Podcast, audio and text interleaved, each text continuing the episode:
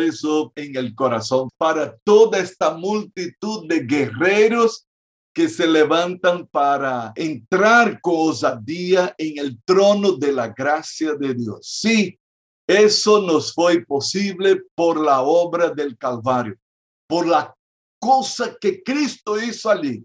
Jesús fue a la cruz no para servir apenas de inspiración para poetas, cantores, para motivo para libros y libros y libros que se han escrito acerca de él. No, Jesucristo fue a la cruz del Calvario para posibilitar para ti y para mí este acceso directo al trono de la gracia de nuestro Dios. Eso es maravilloso. Necesitamos entender eso en el mundo espiritual. ¿Por qué? Porque tú y yo tenemos la osadía de entrar. Cuando el pueblo de Dios cuando la iglesia de Cristo entienda que la unidad va a producir explosión espiritual en el mundo del espíritu, no nos vamos a quedar indiferentes, no nos vamos a quedar de brazos cruzados, vamos a entender verdaderamente el poder de la intercesión, el poder de la oración cuando nos unamos en un mismo sentir. Por eso que es tan importante que todos los que estamos aquí estemos en sintonía con lo que estamos haciendo. Escuche, aunque usted no prenda el video y yo entiendo que por algunas razones del internet muchos no están conectando el video. Escuche, que el no prender el video signifique que usted está ajeno, indiferente, haciendo otra cosa. No, que esta sea la prioridad de esta hora. El Señor Jesús ha dicho a los discípulos cuando más los necesitó, así que no han podido velar conmigo ni tan solo una hora, esta hora es poderosa para el mover espiritual del reino de Dios aquí en nuestra tierra. Bolivia nos necesita como nunca. Bolivia nos necesita en línea con el mover de Dios sobre nuestra nación. Y necesitamos estar unidos en un solo propósito, el reino de Dios aquí en la tierra. Yo quiero que usted levante su mano derecha en dirección aquí a la pantalla, porque nosotros vamos a decretar que lo que fue dicho, que lo que fue proclamado aquí corre y vale. Padre, en el nombre de Jesús de Nazaret, decretamos que todo lo que fue proclamado, lo que fue cantado, lo que fue clamado a ti, pedido, suplicado, corre y vale en nuestro territorio particular, en nuestras casas, en nuestros familiares, en nuestra querida Santa Cruz de la Sierra, en nuestra Bolivia y cada rincón aquí de Bolivia representado, y aún en las naciones que están unidas aquí, Paraguay, Brasil, Estados Unidos, Argentina o cualquier otra nación que se ha unido a nosotros. Decretamos que Jesucristo, Rey de las Naciones, trae su reino a nuestra realidad particular, que el reino de Dios se establezca y que la voluntad de Dios sea hecha aquí en esta tierra como Él es hecha en los cielos, en nombre y para gloria de Jesús. Amén Amén y amén. Aleluya. Gloria a Dios. El hermano Roy puso esta música de Cristina de Claro y en la canción ella dice así, tu voluntad enséñame, tu voluntad enséñame. Y este es un tema sumamente importante dentro del tipo de oración que estamos estudiando la oración de consagración y de dedicación. Aprendimos que este es un tipo de oración en que funciona si tú y yo nos consagramos a No es orar y chao. No es orar de vez en cuando. La oración de dedicación corre vale cuando yo intensifico mi oración, cuando yo me determino a perseguir la voluntad de Dios. Ayer leíamos dos textos preciosos. Voy a pedir a mi querido Augusto Barriga que pueda leer el Salmo 90, 12. Enséñanos de tal modo a contar nuestros días que traigamos al corazón sabiduría. Wow, enséñame, enséñanos. ¿Quién está pidiendo eso? Como habíamos hablado ayer, es Moisés. Puede ver en su Biblia el título que está ahí, Salmo 90, oración de Moisés. Ahora, piense en Moisés. Moisés, hijo de la hija de Faraón. Él recibió la mejor de la instrucción de su tiempo. Él pasó por las mejores universidades de Egipto. Y no se mofe ni se ríe por lo que estoy diciendo, porque hay cosas que los egipcios hicieron que aún el mundo con toda modernidad y avance científico no ha conseguido hacer. Todavía el mundo no sabe cómo los egipcios mumificaban los cuerpos. Aún hay teorías y teorías acerca de la construcción de las pirámides.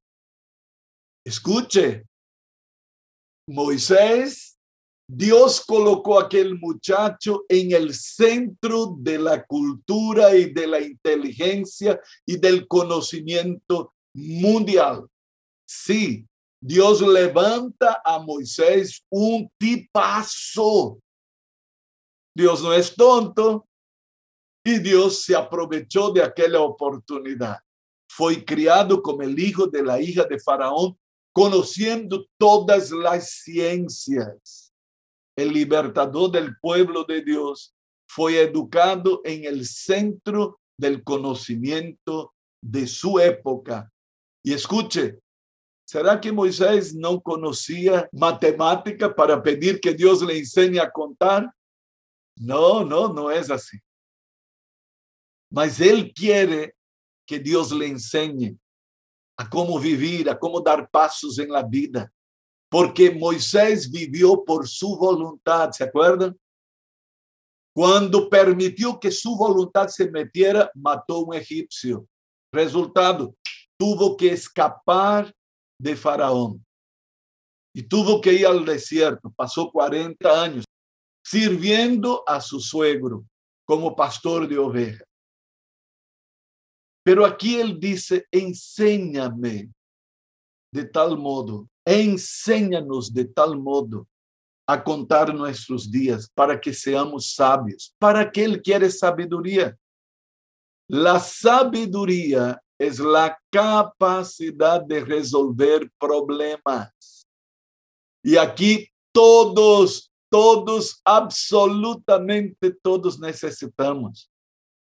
Santiago disse: se alguno tiene falta de sabedoria, pídala al Senhor, que a todos dá sem reproche. Uau! Se temos falta de sabedoria, pidamos-la a Deus, Deus vai dar. E ele disse: pero pida com fé, não dudando, porque se você duda, não vai a nenhuma parte. Isso é tremendo. Sabedoria para viver, para decidir, para hacer negocios, para tomar decisiones de valor, como decíamos. La oración de consagración o dedicación es cuando la voluntad de Dios no está expresada claramente en la Biblia. Y es por eso que es el único tipo de oración en que yo voy a estar diciendo todo el tiempo, si es de tu voluntad, si es de tu voluntad, Señor, muéstrame si es tu voluntad que yo me case con fulana o con fulano. Muestra si es tu voluntad que yo me cambie de residencia, de país. Sí, Porque usted no puede pensar que usted es el dueño de su nariz y usted puede ir a cualquier parte y porque allá me va a salir bien. No es así. Somos ovejas de su prado. Pertenecemos a Dios. Él es nuestro Padre. Sí, Dios es mi Padre. Sí, pero el Padre escucha el hijo escucha a su padre. Proverbios está diciendo, hijo mío, no te apartes de mis consejos. Hijo mío, no te olvides de las recomendaciones de tu padre y de tu madre. Somos hijos de Dios, pero eso no nos da la libertad de decidir según nos dé la gana. No es así. Por eso la oración de consagración es la puerta abierta para conocer la voluntad de Dios. Y cuando yo decido en línea con la voluntad de Dios, yo sé que sé, que sé, que sé, que sé que va a funcionar, va a dar cierto, va a ser lo mejor para mí. Porque la voluntad de Dios es buena, es agradable y es perfecta. Wow. A ver, mi querido Paulo Cáceres, Salmo 143, 10. Enséñame a hacer tu voluntad, porque tú eres mi Dios. Que tu buen espíritu me guíe a una tierra sin obstáculos. Wow, wow, mira qué cosa linda, mira qué cosa linda. Wow, mira qué versículo extraordinario. Otra vez el salmista llega y dice, enséñame a hacer tu voluntad porque tú eres mi Dios y tú tienes todo el derecho para enseñarme. Tú eres mi Dios y estás sobre mí. Tú eres Dios de maravillas, cantaba nuestra hermana. Tú eres Dios de poder y de majestad. Tú eres soberano y tú puedes mandar y yo voy a hacer, aunque me cueste, porque tu voluntad es mejor que la mía. ¡Wow!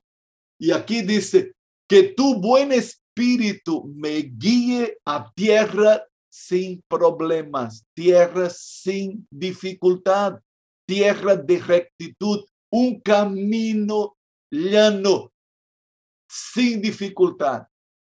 Sabe, hermanos, Dios no es nuestro problema, Dios no es nuestra dificultad, Dios no es el que trae embarazo a nuestra vida. Dios es el que facilita. Hay mucha gente confundiendo las cosas. El que complica es otro. Y el que complica muchas veces soy yo. Soy yo que embarazo mi vida. Soy yo que traigo dificultad a mi casa, a mi familia. Nuestro hermano Dagne oraba y a nombre de nosotros clamaba que Dios nos perdone a papás, a hijos, a esposos, porque somos nosotros los causantes de muchos problemas en la vida. Que Dios nos perdone y que acudamos a Él para decir, enséñame a hacer tu voluntad, tú eres mi Dios. Hermanos, en este tipo de oración está involucrado todo eso que estamos hablando. ¿Por qué? Porque no podemos esperar que las cosas nos salgan muy bien cuando Dios no toca pito, cuando Dios no tiene vez en nuestra historia de vida. Cuando Dios no es Señor sobre nosotros, estamos a la deriva, quebrando la cara, con decisiones tontas, haciendo con que nuestro historial de vida sea una estupidez sobre otra, una estupidez sobre otra. Por eso que el salmista dice, enséñame a hacer tu voluntad. Y aquí extendemos que este tipo de oración requiere sobre todo la renuncia de nuestra propia voluntad. No es la ausencia de la voluntad. No, no, no porque todos tenemos nuestra voluntad. Es la renuncia de la voluntad contraria a la voluntad de Dios. Nuestras preferencias personales, nuestros deseos particulares necesitan ser colocados en un segundo plano cuando estamos buscando la voluntad de Dios. Y una vez que conocemos el plan de Dios, wow, no se trata de recibir alguna cosa de él, mas de hacer alguna cosa de acuerdo a la dirección que nosotros recibimos de parte de Dios. Es por eso que nosotros decimos, quizás este sea el tipo de oración más difícil. Wow, porque nuestra voluntad es muy firme y muchas veces no queremos ni buscar, ni discernir, ni acatar la voluntad de Dios. Nos plantamos firmes en nuestra voluntad. Escuche, no es agradable a la carne renunciar a lo que queremos. No es agradable a nuestra carne renunciar a nuestros derechos, porque yo, y principalmente hoy día, ¿no? Usted sabe que hoy día el mundo está invadido por este espíritu. El derecho, tenemos derecho, tenemos derecho. Los maricones tenemos derechos. Las mujeres tenemos derechos sobre nuestros cuerpos. Podemos decidir lo que nos dé la gana. Derecho de tal, derecho de tal. Todos quieren derechos. Este es el espíritu de este tiempo. Y Dios, ¡ah! Ajá, ajá, iglesia. El espíritu que nos mueve es el espíritu de Dios, no el espíritu de este tiempo. Es por eso que Pablo dice a los romanos, no os conforméis a este mundo, a este siglo, mas transformaos por la renovación de vuestra mente, de vuestros pensamientos, para que comprobéis la voluntad de Dios que es buena, agradable y es perfecta. Romanos 12, 2. ¡Wow! Pero escuche, ¿por qué es difícil ese tipo de oración? Pastora Rosario, Jeremías 17, 9 y 10. Engañoso es el corazón más que todas las cosas y perverso. ¿Quién lo conocerá? Yo Jehová, que escudriño la mente, que pruebo el corazón para dar a cada uno según su camino, según el fruto de sus obras. Wow, wow, wow. ¿Sabe por qué es difícil ese tipo de oración? por causa de nuestro corazón. Y aquí nadie escapa. Aquí nadie escapa. Aún el creyente más ungido. Cuidadito, no piense que usted escapa a esta declaración. Engañoso es el corazón, hermano creyente, hermano cristiano, mi querido discípulo, discípula del Señor. Engañoso es el corazón. ¿Cuál? El tuyo, el mío. Engañoso y más es perverso. ¿Quién lo conocerá? Pregunta el profeta Jeremías. Ahí Dios se mete en medio y dice, yo, yo Jehová, conozco el corazón, escudriño la mente, pruebo el corazón para dar a cada uno según su camino, según el fruto de sus obras. Dios conoce nuestro corazón. Ay, cuántas veces, cuántas veces Dios quiere darnos lo mejor, pero yo me interco con lo peor.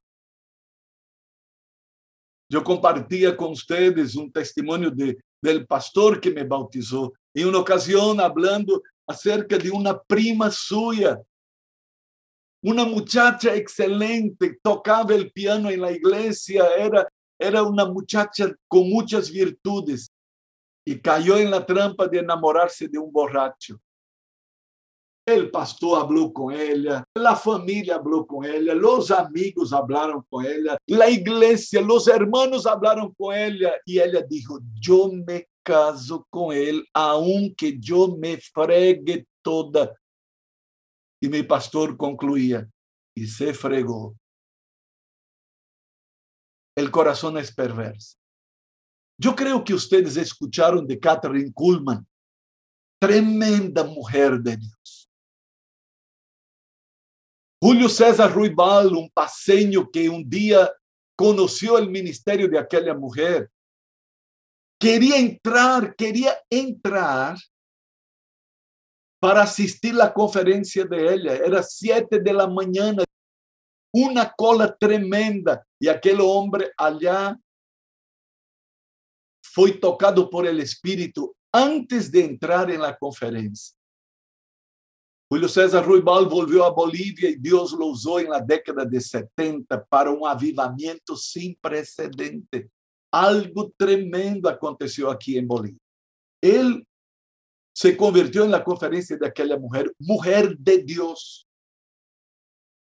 Mujer de Dios. Un día se enamoró de un pastor asistente, casado una multitud de gente aconsejando a ella, no hagas, no hagas, no hagas, no hagas, lo hizo.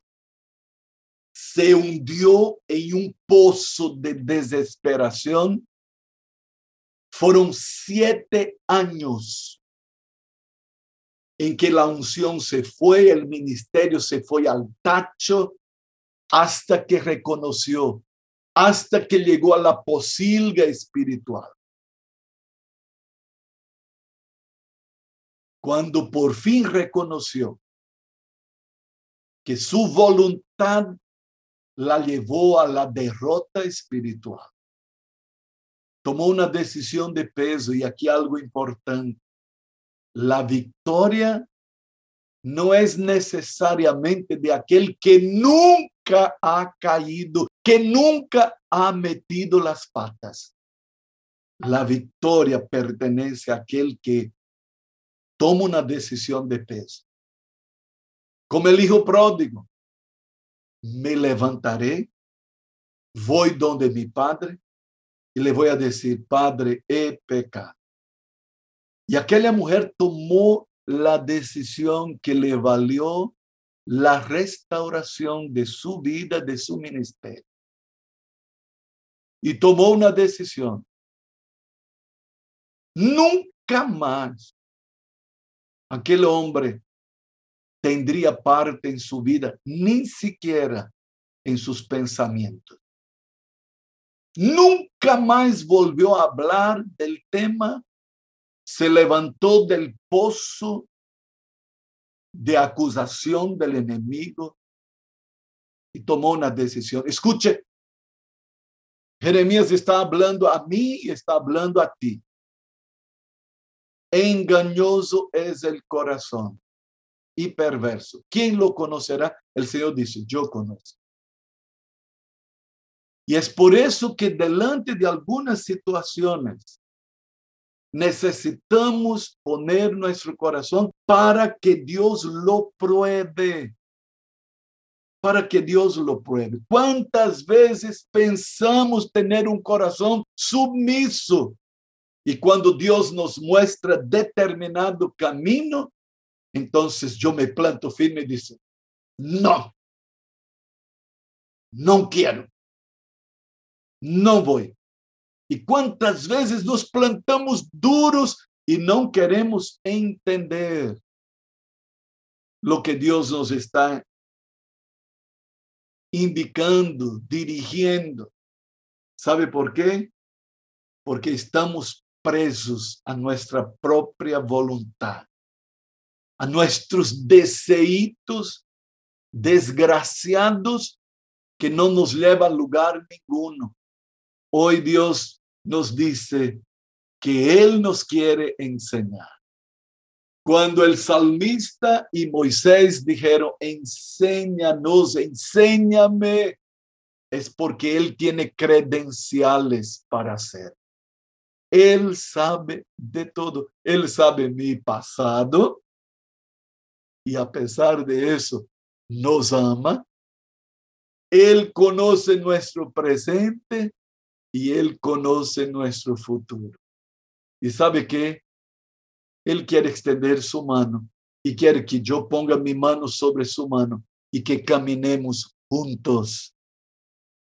Por lo tanto, en medio de situaciones diferentes, el Señor nos da este tipo de oración para que entendamos cuál es su voluntad. La perseguiremos hasta que entendamos la voluntad de Dios.